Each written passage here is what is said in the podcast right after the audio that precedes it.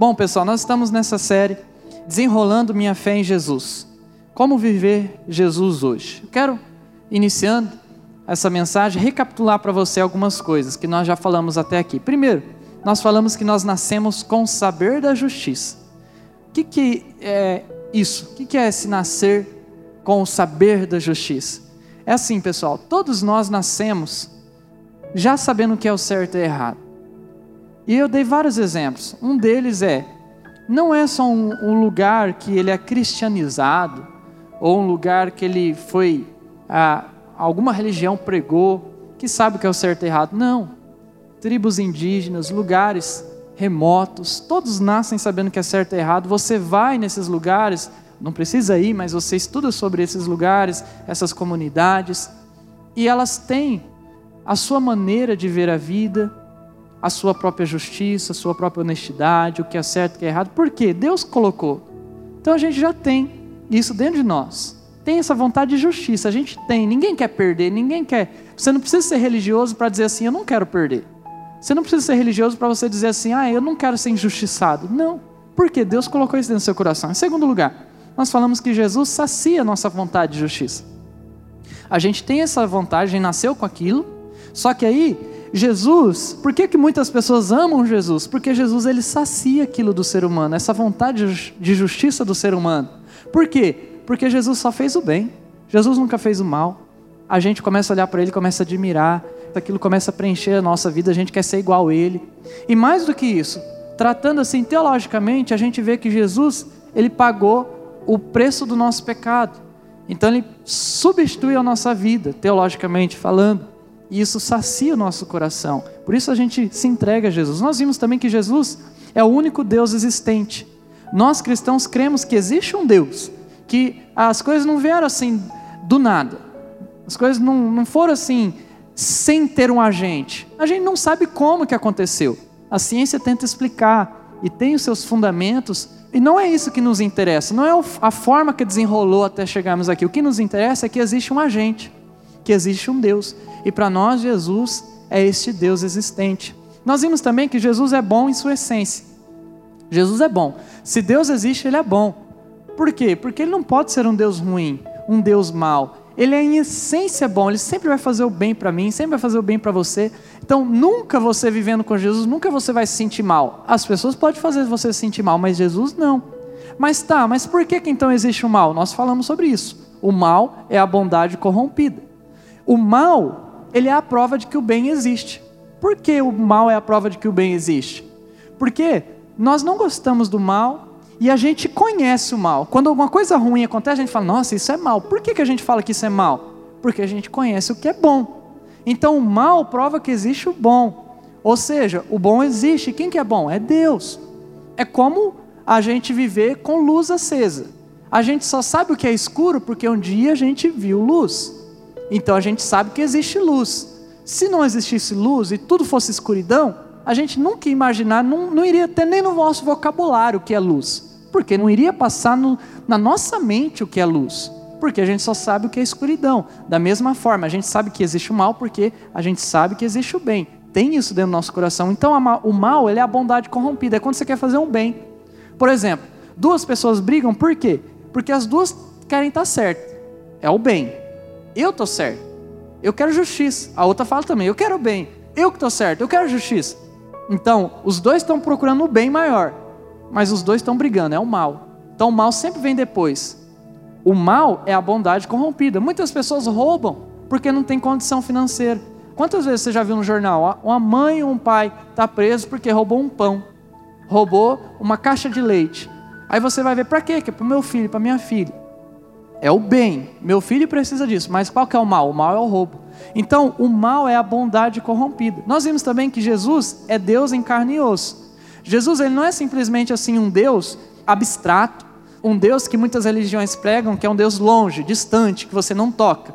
Não, a gente acredita porque Jesus ele veio para a terra, ele nasceu, uma criança normal, um bebezinho, cresceu. A gente acredita que aquela criança, aquele bebezinho se desenvolvendo, adolescente, jovem, adulto, era Deus.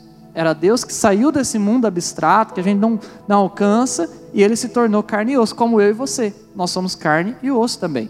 E nós vimos que Jesus ele ama e transforma. Jesus ele não é assim, alguém que chega na nossa vida e deixa tudo igual. Não. Jesus ele entra em você e ele transforma você. Aí você tem mudanças, por quê? Porque primeiro começou aqui dentro. Mas hoje nós vamos falar como viver Jesus. Como viver Jesus hoje, agora.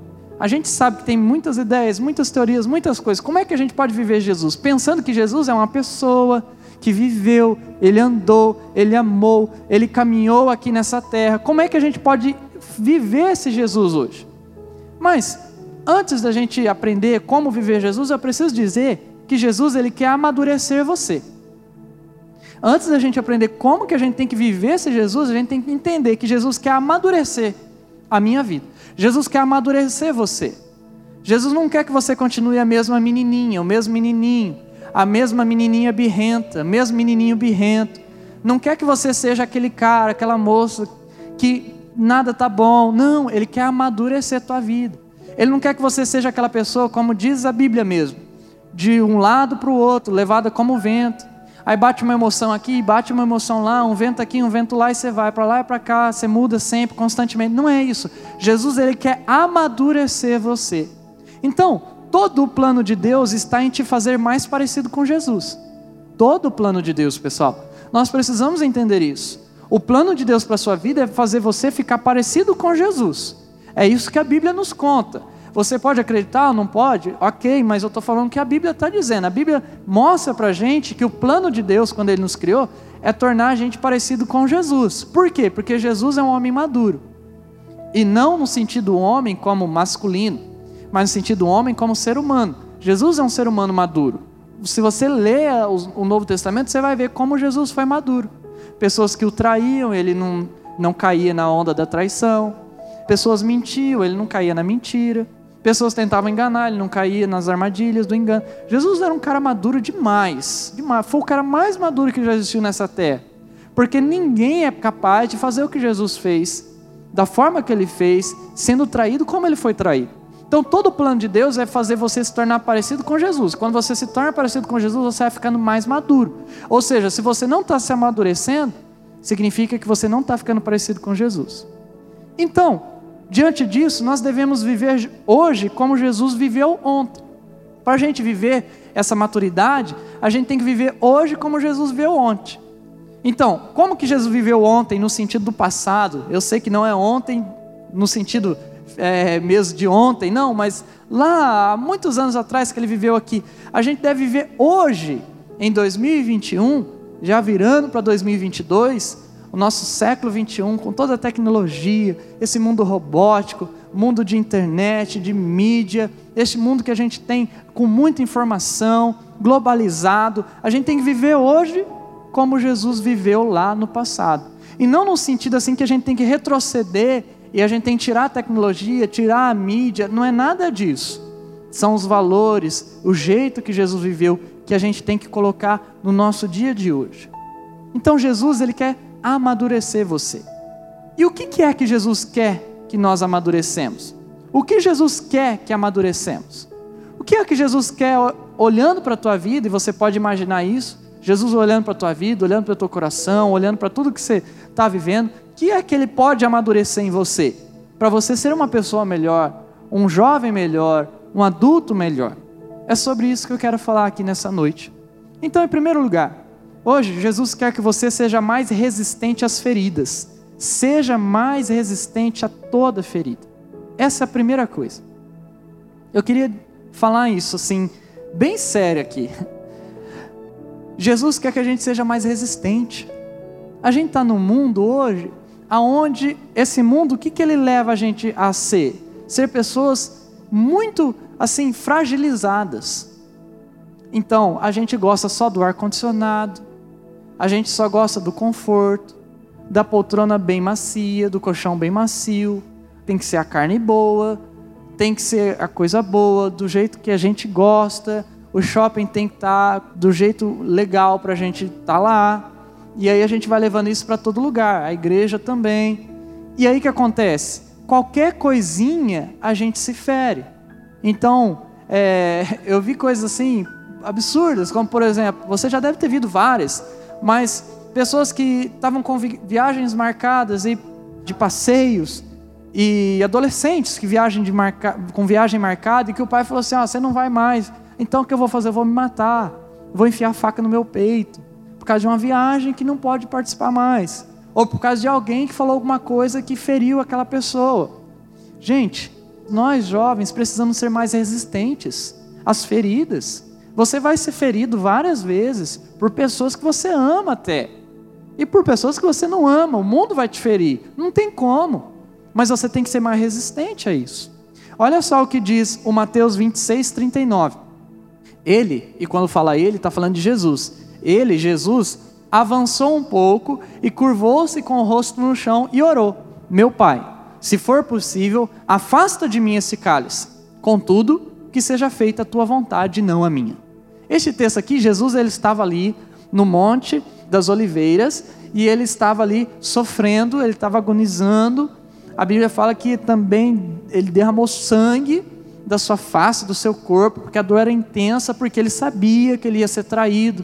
O Judas ia chegar ali, iria trair ele, Judas ia chamar ele. Judas tinha andado com Jesus três anos, comendo na mesa com Jesus três anos. E Judas ia chegar diante de, Jesus e ia falar: Esse aqui é o meu amigo, ia dar um beijo nele.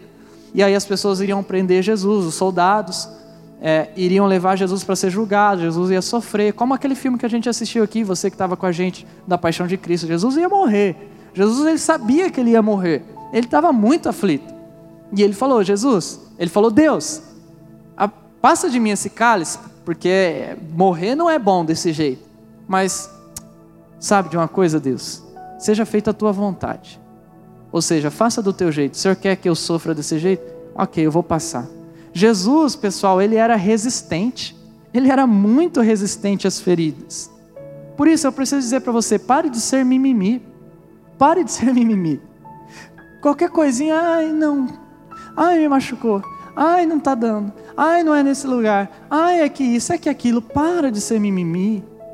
Muitas vezes, talvez com seu pai, que não pode falar nada, com a sua mãe, que não pode falar nada, ou com seu irmão, ou com seu pastor, ou com seu amigo, ou com o seu grupo, ou na sua igreja, ou no teu trabalho, qualquer lugar. Para de ser mimimi. Jesus não foi mimimi. Jesus quer amadurecer você. Jesus quer que você seja mais parecido com Ele. Jesus quer que você seja mais resistente. Então para de tudo achar um negócio. Para de tudo reclamar. Ah, quando a gente olha para a Bíblia, a gente vê que o povo lá que estava saindo do Egito, que era um negócio horrível, para ir lá para a terra boa, lembra? eles ficavam mimimi. Um povo que só reclamava. Será que você é assim? Jesus quer amadurecer você. Por isso, não se magoe com qualquer coisa. Não se magoe com qualquer coisa. Pensa assim, uma coisa que eu tenho tentado e tenho praticado isso na minha vida. Por exemplo, quando alguém fere, quando alguém fala uma coisa que me machuca, às vezes você fez uma coisa muito boa, uma intenção muito boa, vem alguém, fala para você, ou manda uma mensagem, critica. Ou às vezes alguém fala de uma maneira que você não queria ouvir.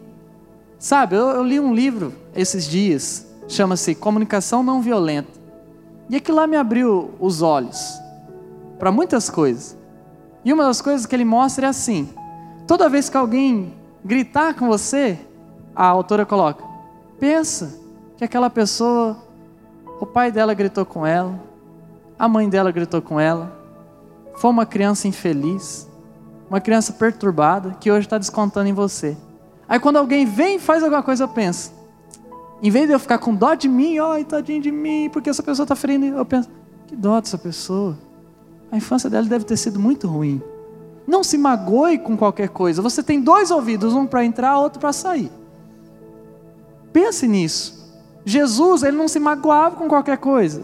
Jesus não se isolava, eu vou morrer, vou, vou me matar, vou pular aqui do, do, do... Imagina quando o diabo levou Jesus lá para o templo, para o pináculo do templo, que é, é, bem alto o pináculo do templo, e aí ah, Jesus podia olhar, ah, vou me matar, vou pular. Jesus não era esse tipo de pessoa, ele não se magoava com qualquer coisa, ele não ficava tentando provar quem ele era, não, ele era maduro, por isso seja mais maduro. Em segundo lugar, hoje Jesus quer que você mude sua maneira de viver com os outros. Mude a sua maneira de viver com os outros. Com o outro, com o próximo. a pessoa que está do teu lado. Jesus ele não quer que você viva como as outras pessoas vivem lá no mundo. As pessoas que não têm Jesus dentro do coração, elas tratam os outros de qualquer forma. Você tem que mudar a sua maneira de viver com o outro. O que, que isso significa, pessoal? Significa que você tem que se esforçar para viver com o outro. Muitas vezes a pessoa que está aí do teu lado, essa aí que está aí do teu lado mesmo. Muitas vezes você não vai querer estar tá do lado dela. Você vai ter que aprender a viver com ela. E escreva isso, porque uma amizade pode ser muito bonita. Você pode ter 3, 4, 5, 6 anos de uma amizade. Mas escreva isso. Uma hora você vai ter uma treta. E vai ter uma treta. Se não tiver, ah, se não tiver nenhuma treta em vários anos, eu tenho minhas dúvidas de que você seja verídico, verdadeira com essa pessoa, ou que essa pessoa seja verdadeira com você. Vai ter. E você, nesse momento, precisa mudar a sua maneira de ver a vida, ver o outro. Porque o outro vai ter problema, vai ter espinho. Vai ter espinho, como uma rosa. Rosa é muito bonita, mas tem espinho. Você vai ter pessoas do seu lado que vão ter espinhos. E você precisa aprender que não é por causa de um espinho que você tem que abandonar tudo, que você tem que jogar tudo, que você não precisa mais viver Jesus, ou que você tem que xingar, ou que você tem que sair batendo tudo, ou que você vai falar mal daquela pessoa que falou mal de você, que você vai destruir, que você vai fazer isso, aquilo. Não! Isso é imaturidade. Olha só o que diz Mateus 4, 23. Jesus viajou por toda a região da Galileia. Olha como que Jesus tratava as pessoas viajando, ensinando nas sinagogas. Por que, que Jesus ensinava as pessoas se ele ia ser traído por aquelas pessoas? Que mais? Anunciando boas novas do reino e fazendo o quê? Curando as pessoas que depois iriam traí-los, curando as pessoas de todo tipo de doença. Jesus curava. Por isso pensa, você cura vidas. Pessoas próximas de você são curadas pela tua presença, curadas pelo teu falar, pelo teu agir. Por isso, pensando nisso, pare de gerar confusões. Pare de gerar confusões. Jesus quer que a gente seja mais maduro, juventude missionária. Pare de gerar confusões. Às vezes você vê uma situação em vez de você resolver, como aqui no, no, na aplicação, a gente falou aqui, a aplicação do acampamento sobre resolver conflito, em vez da gente resolver, às vezes a gente vai lá e coloca mais fogo. É isso mesmo, faz dessa forma. Ou às vezes você vê alguma coisa e você não quer colocar o teu lado, você quer ser neutro. E não existe neutralidade entre o bem e o mal. Ou você vai ser do bem ou do mal. Então pare de gerar confusões. Seja a pessoa que vai levar a cura e uma resolução. Jesus, ele fazia isso. Jesus não gerava confusão. Jesus curava as pessoas, como a gente leu no texto. Levava bênção para a vida das pessoas. Eram as pessoas que faziam confusão com Jesus. Tanto que diz a Bíblia que muitas vezes ele saía assim, de fininho, Jesus saía. Ele não gostava de confusão. Por isso também, não faça tempestade em copo de água. Tem moça que faz tempestade em copo d'água. Ah, que ela não me olhou. Ah, que ele não me olhou. Que ela não me cumprimentou. Que ele não me cumprimentou. É, sei lá, que ah, não viajou comigo, não, não me chamou. Tem rapaz que faz a mesma coisa. Ah, aquele era meu amigo, não é mais, me traiu com outro amigo que era meu inimigo. O que, que é isso? Não faça tempestade em copo de água. Às vezes na tua casa às vezes na igreja, às vezes nos seus relacionamentos. Jesus não era esse tipo de pessoa que via um copo de água com terra e chegava e balançava tudo. Jesus era tipo do cara que deixava o copo de água até a poeira baixar. Então não faça tempestade em copo d'água. Às vezes só você está vendo o que está vendo, ninguém mais. Aí você gera uma confusão, você gera uma tempestade, você gera um tornado. Às vezes a outra pessoa que você está se sentindo ofendido ou que está fazendo tempestade, nem pensou no que você está pensando. Não teve a intenção que você está achando que ela teve, mas você está gerando um problema. Pare de fazer isso. Seja bem, seja cura. É isso que Jesus quer da sua vida. Jesus não quer que você seja uma pessoa que faz tempestade de copo d'água. O diabo já tem muita gente disso. Jesus não quer. Seja diferente. seja a pessoa que leva o sol, o brilho da luz da manhã, ou o brilho da lua, das estrelas que iluminam as trevas, mas não a tempestade, o furacão, o tornado. E em terceiro lugar, hoje Jesus quer que você ame mais a Deus. Ame a Deus 24 horas por dia. Sabe, pessoal, a Bíblia não quer que a gente ame a Deus só na igreja. Ela não fala assim, não existe, você não vai encontrar na Bíblia um versículo, vá ao templo na igreja e lá ame a Deus. Não existe. Ame a Deus algum momento do seu dia. Não existe. A Bíblia quer que a gente ame a Deus sempre. É o dia inteiro. Olha só o que Jesus ele disse em Mateus 22, 37. Jesus respondeu: Ame o Senhor seu Deus de todo o seu coração, toda a sua alma e de toda a sua mente. O que, que é coração, alma e mente, pessoal? Coração, alma e mente. É tudo que nós somos. E para você amar Deus de coração, alma e mente, você tem que amar sempre, toda hora, 24 horas por dia. O coração simboliza as nossas emoções. A alma simboliza aquilo que Deus ele soprou em nós, a nossa conexão direta com Deus. A mente significa nossa maneira racional de pensar. Ame a Deus com tudo que você é. E amar a Deus com tudo que você é e 24 horas por dia não significa que você tem que estar toda hora assim, toda hora assim, adorando, adorando, ou sentado, ou se ajoelhando, ou carregar um tapete para você ir para lá para cá para você fazer isso algumas horas do dia. Não é nada a ver com isso. Amar a Deus 24 horas por dia é você saber que Ele é maior do que a religião. Amar a Deus não é religião, é vida. É vida. Se você está vindo aqui para o culto, se você está vindo na juventude, se você está vindo num culto de sábado, se está vindo na igreja, você está participando do seu ministério, e você acha que você está amando a Deus só fazendo isso, está errado. Você não está amando a Deus. Amar a Deus não é religião, não é estrutura, não é nada disso. Amar a Deus é vida. É vida. E vida, o que é vida, pessoal? Vida é ser um ser normal, não é ser um ser é, que toda hora está nas nuvens ou que está tendo transes, não é nada disso. É ser um ser normal. Só que um ser normal que tem Jesus e que lembra sempre de Jesus e que vive pelos princípios de Jesus. Então ame a Deus com a sua vida. Ame a Deus fazendo o bem em tudo que você faz. Em tudo. Você vai trabalhar, faça o bem ali no teu trabalho. Você vai estar na tua casa, vai fazer alguma coisa, faça de maneira que o bem floresça. Você vai participar dos ministérios, faça de maneira que o bem vai florescer. Faça o bem e você vai amar a Deus, porque Deus é bom. Lembra da mensagem passada? A essência de Jesus é o quê? É ser bom. O bom vem de Deus. Floresce de Deus, nasce de Deus. Quando a gente faz o que é bem, a gente está fazendo o que é de Deus.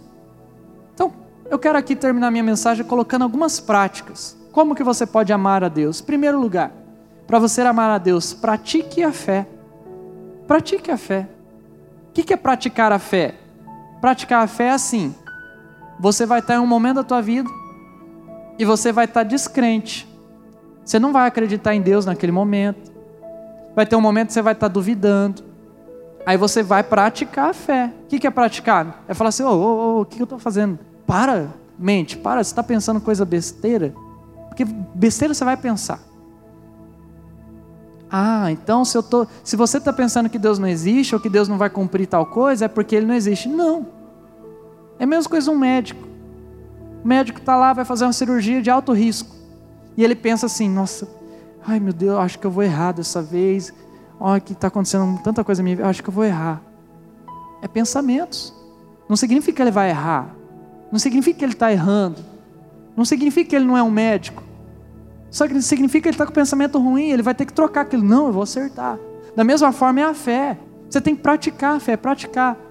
Por isso que é importante estar na igreja. Não é só na igreja, mas a igreja faz parte. Não é só ministério, mas ministério faz parte. Não é só tomar a Santa Ceia, o pãozinho e o cálice de suco de uva. Não é só isso, mas faz parte. Tem que praticar a fé. Segundo lugar, pratique o perdão. Jesus fez isso. Pratique o perdão também. Tem coisas que estão te ofendendo, pessoas que te ofenderam, perdoe. Sabe por quê? Perdão não vai mudar a outra pessoa, mas vai mudar você. Vai liberar você. Sabe? Esses dias mesmo, eu tive que praticar o perdão. Tem uma pessoa que eu sei que ela não gosta de mim, já por anos. Ela já me falou, já na, na minha cara, gritou comigo e tudo mais.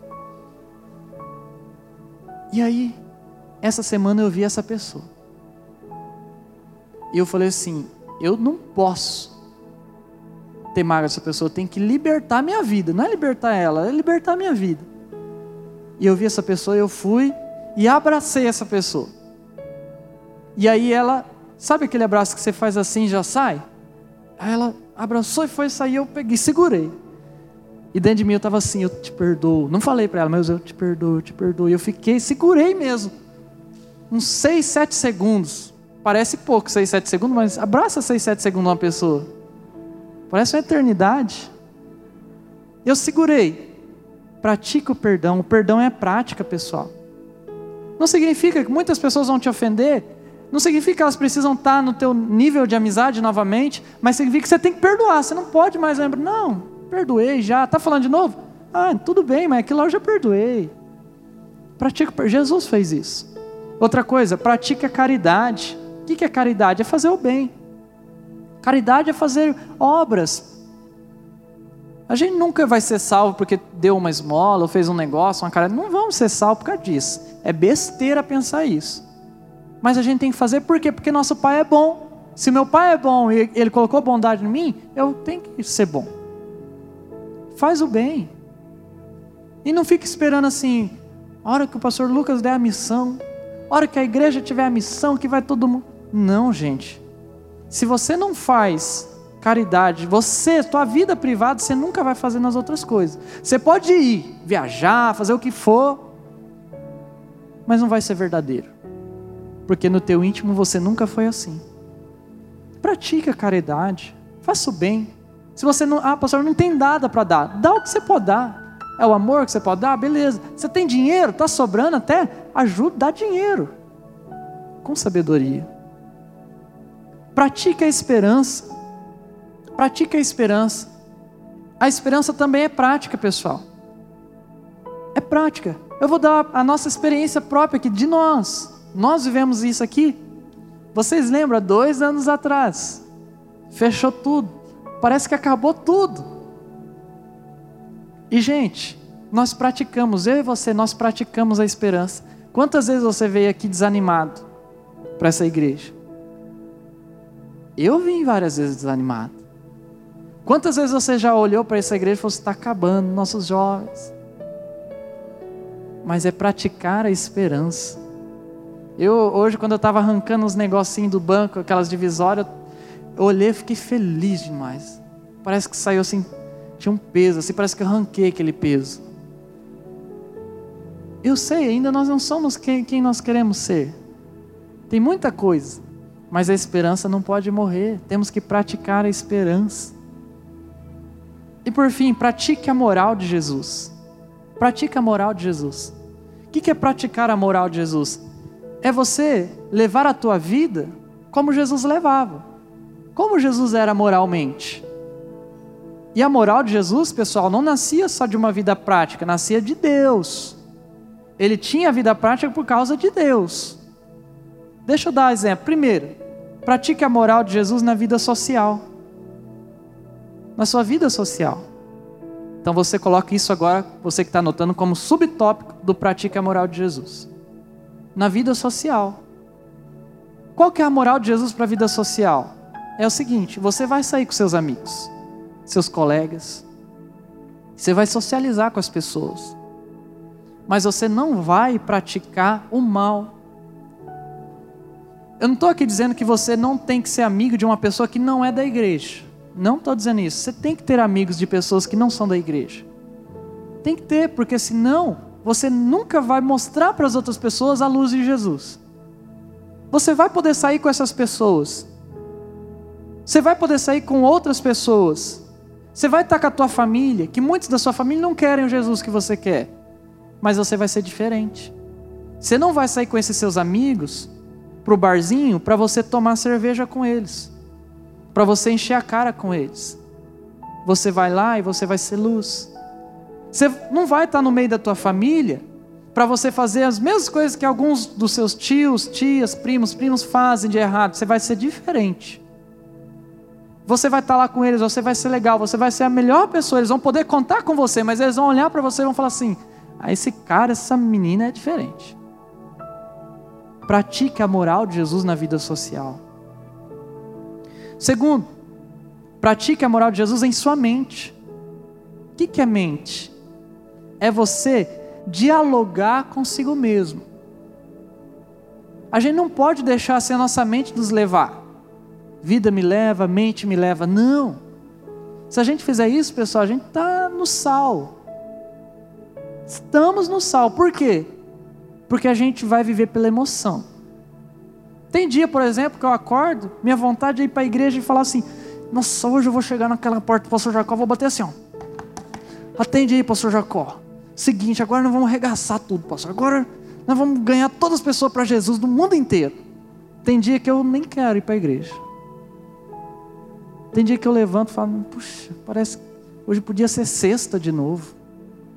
Emoção mas eu tenho que praticar a moral de Jesus na minha mente. Qual que é a moral de Jesus na minha mente? É não ser um cara extremista. Eu não tenho que chegar lá e falar tudo isso que eu estou falando, porque isso é emoção. E eu não tenho que ficar também na minha cama de depressão. Eu não tenho que agir com os outros da mesma forma que os outros agem comigo. Eu tenho que pensar. Eu tenho que ser inteligente. Eu não sou mais um animal. Eu não sou mais um homem da caverna. Eu evoluí. Eu sou um ser humano e estou ficando parecido com Jesus. Eu não preciso mais agir como homem da caverna. Agora, Deus está derramando a moral dele, de Jesus na minha mente. Então tem que pensar comigo: isso é certo? Isso não é?